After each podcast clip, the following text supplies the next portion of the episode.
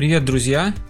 Это 51 выпуск подкаста канала «Осколки разума». Меня зовут Михаил Стронг, я автор и ведущий канала. Прежде всего, напоминаем про возможность подписаться на нас в Телеграм, там мы обсуждаем различные события, делимся важными новостями. Добавляйтесь туда, если хотите больше быть на связи. Также напоминаем, что наши материалы выходят в Дзен, ВКонтакте, на различных аудиоплатформах. Ссылки оставим в описании. Подпишитесь на канал, если вы еще не подписаны, не забудьте поставить лайк и сделать репост этому выпуску, если он вам понравится. Теперь по поводу.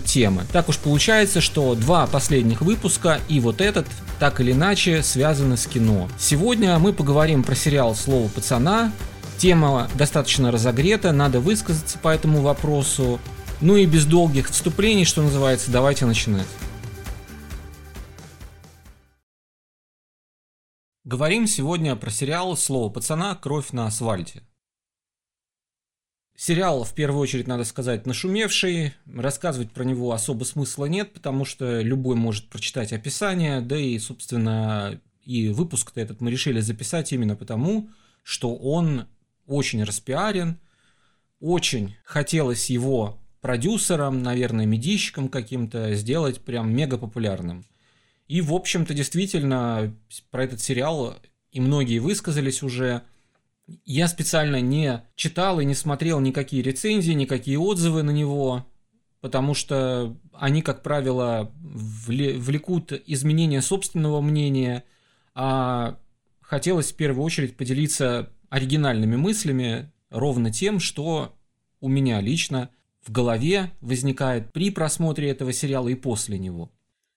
Ну и, собственно, по поводу этого произведения, по поводу этого сериала мысли следующие – Иногда произведение не оставляет какого-то однозначного впечатления.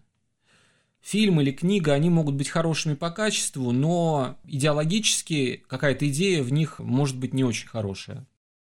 Иногда не до конца понятно, зачем или для чего снимали кино или писали книгу. Бывают такие ситуации, когда все сразу очевидно, все понятно и Правда, в этой ситуации тоже есть риск, э, и нужно всегда досматривать, потому что предубеждение опасно, ты можешь ошибиться. И вот бывает так, что даже когда посмотрел до конца, когда какое-то время даже прошло, ты, так сказать, почувствовал после вкуса, поанализировал его, даже после этого вообще непонятно, что это было, зачем снимали, и ты понимаешь, что ты этот орешек не разгрыз, непонятен продукт, непонятно, либо зачем делали, либо не до конца понятно почему. И вот когда такая ситуация происходит, вообще непонятно, как это оценивать тогда. Вот э, сериал «Слово пацана» однозначно вгоняет после просмотра и во время просмотра в подавленное состояние. Зашкаливает количество жестокости в фильме. И если люди, может быть, не впечатлительны, им это нормально, или, может быть, они в этом живут, им это тоже кажется нормальным – но если э, ты не находишься внутри этой темы, всей этой жестокости, то кровь сериал, э, кровь в сериале просто, ну, драки, это очень много всего. Очень все драматично, много боли, много вообще при просмотре возникает возмущений, много вопросов. Мы сегодня сосредоточимся в основном именно на вопросах. Но многое э, в этом сериале по итогу оказалось не до конца понятным. И мы это проговорим сейчас. И попробуем мы в связи с тем, что не до конца все-таки мы разгадали этот сериал, попробуем оставаться максимально абстрагированными и от страны, и вообще от всего. То есть попробуем посмотреть на этот сериал просто как на продукт и цели его создания. И порассуждать. И первое, что мы сегодня обсудим, это почему 8 из 10 поставлено сериалу. Я поставил этому сериалу 8 из 10.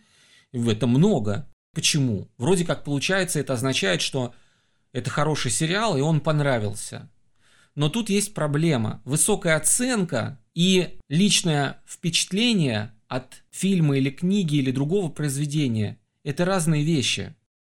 Да, действительно, с точки зрения обывателя, бытового менталитета, э, люди действительно часто ставят высокие оценки фильмам, потому что они им понравились, и низкие, если не понравились. Это такой достаточно такой получается обывательский подход. Точно так же, надо сказать, пользователи и рецензии оценивают. Если им рецензия, например, говорит им то, что они сами думают, или им фильм понравился, а рецензия тоже говорит, какой классный фильм, то они плюсуют, например. А если есть вопросы, то минусуют. Но это все очень поверхностно, а рецензирование это не про поиск подтверждения своей позиции. Не все просто с рецензированием, и со словом пацана тоже не все просто. Э, поэтому 8 это потому, что фильм хороший. Фильм сделан хорошо. Вот почему 8. По всей видимости, он с документальной точностью воссоздает эпоху в целом. И в деталях тоже достаточно точно. Одежда, в том числе школьная форма, обращают на себя внимание плакаты, транспорт, домашняя обстановка в квартирах, где происходят события, бандитские всякие истории, вот эти правила, порядки. Даже взлом автомобиля показан достоверно. О возможности такого взлома рассказывали в видео в журнале «За рулем». Поэтому, да, наверное, требовалась огромная работа. Есть там еще такая интересная сцена на дискотеке, и я видел видео, которое документально фиксировало вот эти совет... не советские, а поздние начало 90-х дискотеки, и действительно очень все похоже, и антураж, и вот этот вот вид этого ДК, и как одеты люди, и прически, и как они танцуют, вот все действительно воссоздано с документальной точностью. Это не отнять. Это большая работа, и поэтому 8. Сразу надо оговориться, что вот эти всякие бандитские истории мы будем стараться рассматривать только в самом общем виде, потому что, ну, неинтересна эта тема. Вот этот криминал и все такое, да, неинтересно. А сериалы эти темы криминальные как раз наоборот абсолютизируют, делают их фоном, на котором разворачивается остальная жизнь, или наоборот. И так, собственно, это и представляется в описании к сериалу авторами, что бандитские вот эти всякие истории становятся центром, а мир вокруг это как раз фон. В общем, короче, фильм снят и срежиссирован очень хорошо. Отличный подбор актеров, персонажи колоритные, запоминающиеся. Более конкретно, если говорить, то впечатлил очень образ персонажа и генезис персонажа Юлии Александровой, которая исполняет маму Андрея. И игра этой актрисы тоже впечатлила. Молодые ребята в фильме практически все запоминаются. И Рузиль Миникаев, и Леон Кимстач, который исполняет как раз Андрея. И, в общем, многие ребята из банды тоже такие запоминающиеся. Иван Янковский, Антон Васильев тоже оставляют впечатления благоприятные. Единственное, что можно сказать, если немножко критики, то вот сцены с Анастасией Красовской, которая исполняет Ирину, они выглядят несколько театрально и, может быть, как-то механически. Но упрекать в этом актрису нельзя, потому что вполне вероятно, что такая сдержанность персонажа – это часть режиссерской задумки. Ну вот, собственно, поэтому и 8 баллов. Сериал «Слово пацана» как фильм снят очень достойно, вопросов вообще никаких нет именно по съемкам, по качеству. Но, друзья, мы только начинаем, с остальным как раз вопросов очень много. И вопрос вот такой – Зачем в фильме абсолютизируется подростковый бандитизм конца 80-х? Зачем? Тут, конечно, можно с самим собой поспорить и защитить создателей, потому что произведение искусства зачастую страдает гиперболизацией явлений. Те явления, на которые авторы хотят обратить внимание, так или иначе, они гиперболизируются. То есть их роль, удельный вес увеличивается – это естественное желание, без такой гиперболизации сложно раскрыть тему. Акцентирование необходимо, чтобы донести до публики необходимые посылы. Все-таки стоит помнить, что речь в данном случае идет о художественном, а не о документальном произведении. Но даже в документалистике, в конкретном произведении происходит абсолютизация темы. Давайте в качестве примера просто фильм, например, документальный фильм про бабочек. Если вы возьмете документальный фильм про бабочек, то весь этот фильм будет про бабочек. Но это же не означает, что мир состоит только из бабочек. Поэтому это нормальная ситуация с этой абсолютизацией.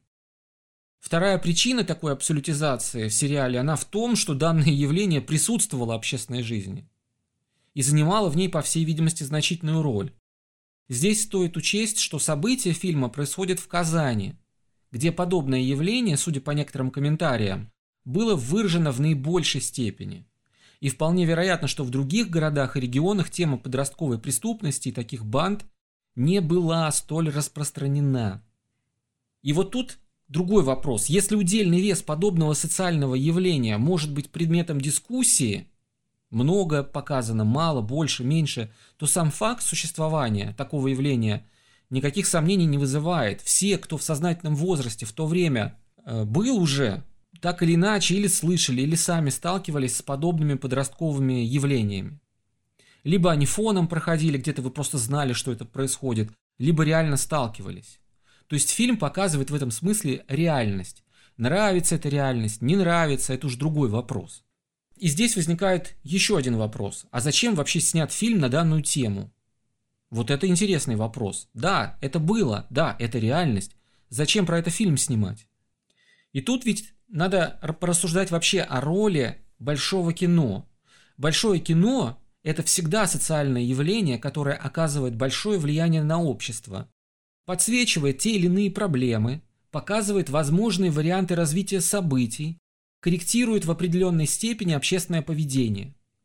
И в этой связи, почему именно эту тему решило подсветить государство или те люди, которые финансировали создание этого фильма? Чего они хотят добиться? И вот ответа на эти вопросы вот у меня нет. Можно только предполагать.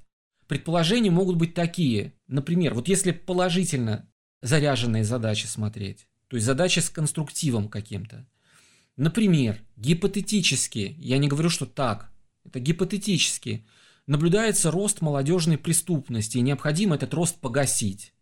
Тогда необходимо создать такой фильм, который будет э, показывать эту преступность с негативной точки зрения и таким образом гасить рост вот этих вот тенденций. Вторая, гипотетическая тоже причина. Необходимо создать фильм, который бы объединил людей. И, например, создатели или те, кто за ними стоят, считают, что такая тема является темой, которая выполнит данную функцию. От себя скажу, что это странно, но мы же просто фантазируем, правильно? Есть и какие-то возможные варианты причины создания такого кино с отрицательной направленностью. И здесь надо сознаться, что перед просмотром именно в связи с такими вариантами были нехорошие предчувствия. И тут мы должны поднять еще несколько вопросов. Здесь же вот просто зафиксируем, что, как кажется, сегодня есть большое количество гораздо более важных общественных проблем, на которые стоило бы обратить внимание. Ну а следующий вопрос такой. Есть ли в фильме, собственно, он вытекает из предыдущих рассуждений, если, есть ли в фильме романтизация криминала? Вот по итогу просмотра сериала полностью, речь о первом сезоне, можно сделать точный вывод, что нет, такой романтизации в сериале «Слово пацана» нет. Но это первый слой реальности, первый слой восприятия. То есть непосредственно фильм пропаганды насилия и криминала не занимается. Это мнение мое такое. Я в мозгах у создателей сериала не был. Вся эта криминальная жизнь показана как раз с драматической и пессимистической позиции. Но есть нюанс. А нюанс вот какой подростки, которые, скорее всего, будут составлять основную аудиторию зрительскую, не могут самостоятельно делать суждения глубокого морального характера.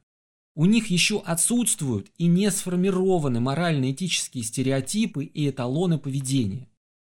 Тем более здесь надо учитывать общий уровень культуры и морали, который подростки впитывают сейчас от интернет-блогеров, что эти блогеры вещают, можно посмотреть самостоятельно, можно послушать, как они разговаривают, о чем они разговаривают, как себя ведут и какие ценности они прививают. Иногда достаточно просто на них посмотреть. И в этой ситуации просмотр сериала «Слово пацана» может привить неокрепшим умам и без того в определенной степени романтизирующим протестное поведение паттерны вот такого асоциального криминального поведения.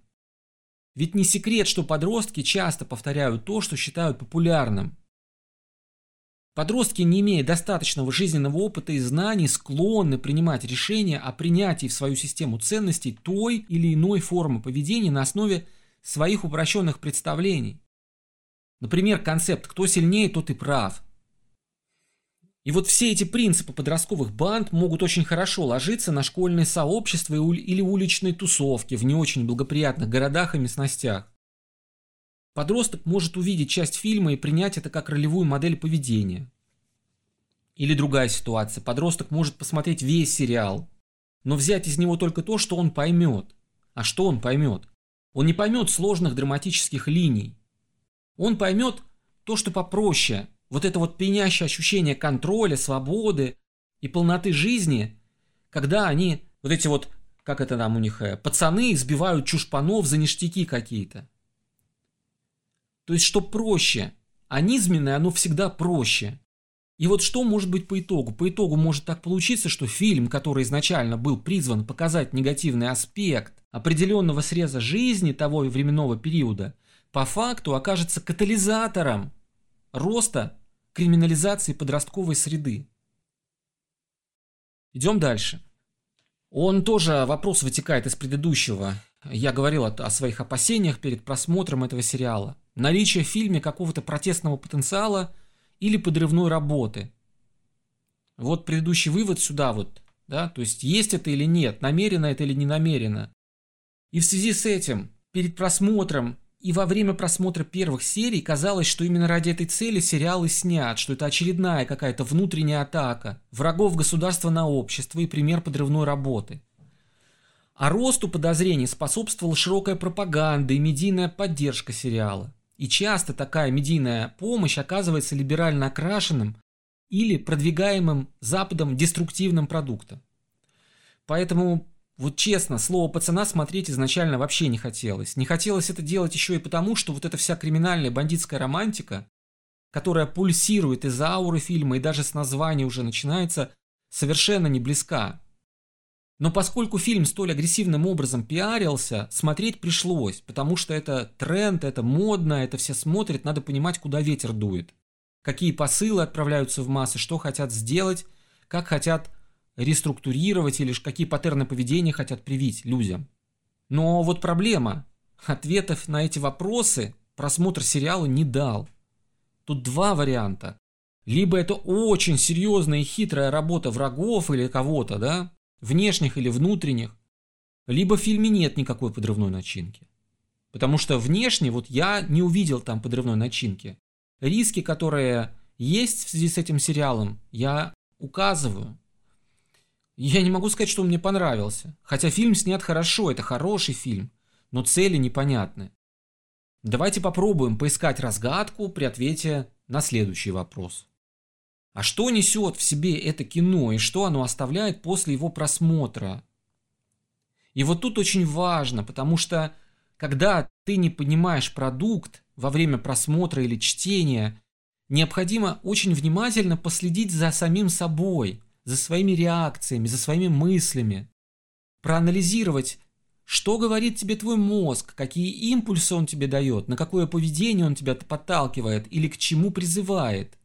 И иногда вот эти вот реакции, постреакции, после уже знакомства с произведением, они дают ответы на вопрос, куда тебя ведут и что хотят.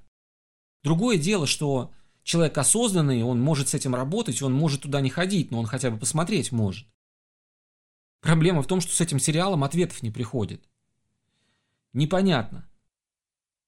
Есть только какие-то клочки впечатлений, ощущений и мыслей, того, что удалось ухватить. И вот только несколько выделенных посылов. Обесценивание комсомольской организации, ведь ее деятельность сравнивается с деятельностью подростковых банд. Когда на фоне вот бандитского поведения, вот этой э, бандитской, я даже не знаю, как это назвать, э, того, что у них там происходит у ребят между собой, герои комсомольской организации ведут себя схожим образом. И происходит такое вот сравнивание. А в связи с этим происходит криминализация комсомола. Ну, по крайней мере, так видится. Следующий момент – это обесценивание пионерии. Красные галстуки в фильме, они только для антуража. Ни у кого нет никакого ни почитания, ни уважения, вообще никто про это не говорит. Пионерский галстук сам по себе лишь способ, как билет попасть на комсомольское собрание. И все. Или э, за его отсутствие можно подростка а, отругать. Вот и вся, весь смысл этого пионерского галстука. Следующее. Жестокость жизни в конце 80-х и беспросветность той эпохи. Фильм показывает чернуху. Очень много фильмов вот в жанре чернухи выходило в начале 90-х. Когда пошла такая вот волна такой культурной не хочется это слово употреблять, скажем так, культурных испражнений, где все показывали в негативном свете, все плохо, ничего не имеет смысла. В этом фильме еще родители чувствуют свою ненужность, на улицах орудуют банды, страна разваливается, все в упадке. Ну вот как-то так, и чего, да? То есть и что? Милиция подается в негативном ключе. Э, у нас есть один канал, который постоянно транслирует сериалы вот с этой вот тематикой, и там постоянно стрельба, криминал, разборки и прочее.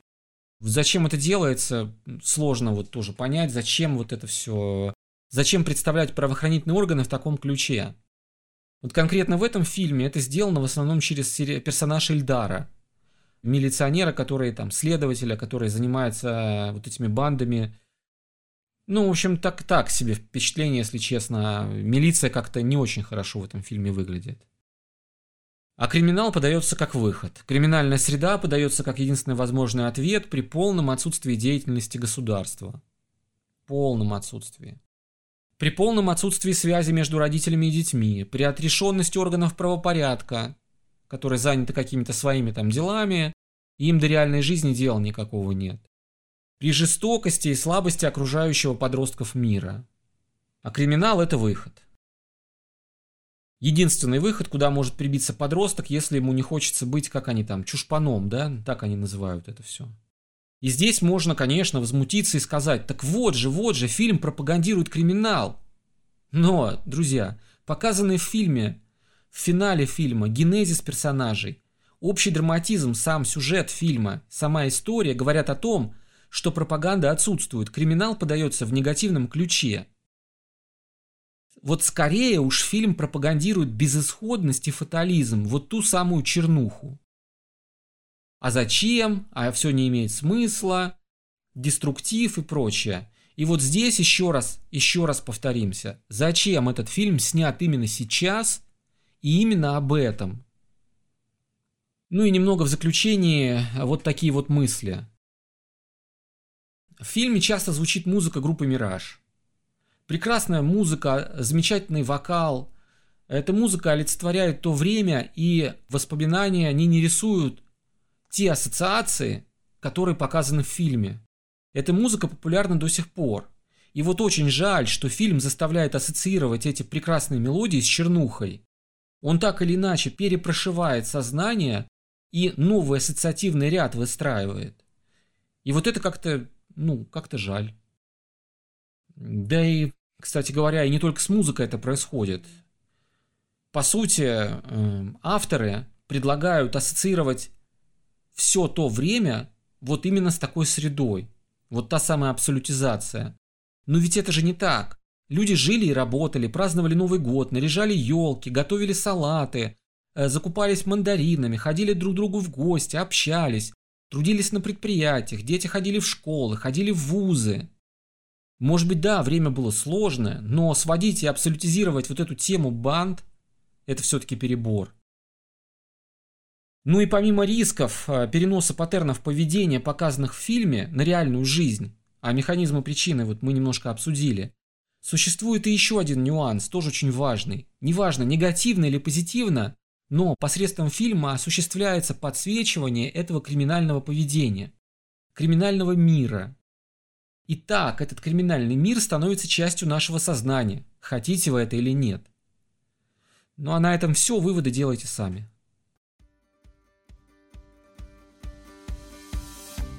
Друзья, это был 51 выпуск подкаста канала «Осколки разума». Надеемся, что выпуск вам понравился. Если так, подписывайтесь на канал, если еще не подписаны. Подписывайтесь на нас в Телеграме, поставьте лайк, поделитесь своими мыслями в комментариях. А если считаете, что информация в подкасте может быть полезна кому-то, поделитесь им со своими знакомыми. С вами был я, Михаил Стронг. Услышимся в следующих выпусках. Пока-пока.